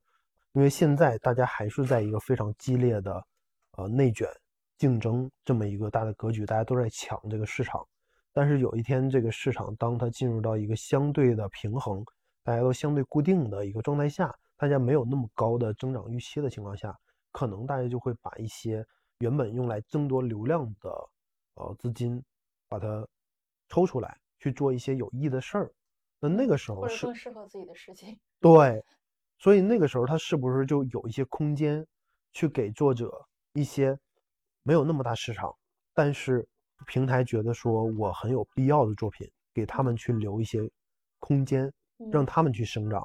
就好像说我们去看好莱坞，它都是非常大制作的商业片，但是他们每年他一定要留一些预算去拍一些真正有艺术的、然后高价值的那种电影，可能没什么票房，就是这一部分钱他留出来说，我投出去我认了，他大概率他都是要赔的，但是做口碑。对，但是这个是我作为这个行业我需要去承担的一定的责任，而且也是提高我自己的。啊，行业影响力的这么一件，当然我们说复杂一点，它可能也是形成了一种他对，呃，知名大导演、大演员的一种影响力。说你跟我多合作，我以后会有资源去帮你去拍一部能拿奥斯卡奖的片子，我会支持你这样做，但是你要前期要跟我合作。就像李安当年支持他去拍了《断背山》。然后后边李安也是投桃报李去帮人去拍《绿巨人》，但是《绿巨人》其实票房也很惨败，对，但但是总之是类似的逻辑吧。这个可能是我对这个这个行业的一个期待。如果真的有那一天，也许网文它会突破我们今天聊的，就是它仍然是属于一个非常呃套路化，或者比较像快消品。对，它能够有一些更加沉淀出来的东西的空间。毕竟网文也是短片发展呢，也只是说近期。短片才开始说，开始布局，开始发展。以前的其实网络小说大家都理解是长篇，更多的是连载式的，五年都不到。所以未来什么情况还是还是可以拭对对对对对对对，未来还是可以拭目以待的。对，是的，是的，是的。而且而且说实在，其实中国是有这土壤。你看那个平原上的摩西，我不知道你们看没看过，就爱奇艺给他做了一个非常精致的改编，他做了六集的电视剧，每集一小时。它的制作都是电影级别的，内容质量非常高。安利了，但是它的原著是双雪涛的《平原上的摩西》，它是它是一一个短篇小说集，其中第一篇就是《平原上的摩西》，它其实，在体量上，它也应该就一两万字吧，也就是一个短篇，但是它能改出来一个非常高质量的，它其实是有这样的土壤和空间存在的。行呗，那我们今天就聊到这里，非常感谢两位啊，这么多的。啊，对对，是的，自己给自己下了定义。好的好的好的，我今天就到这里。好嘞，拜拜。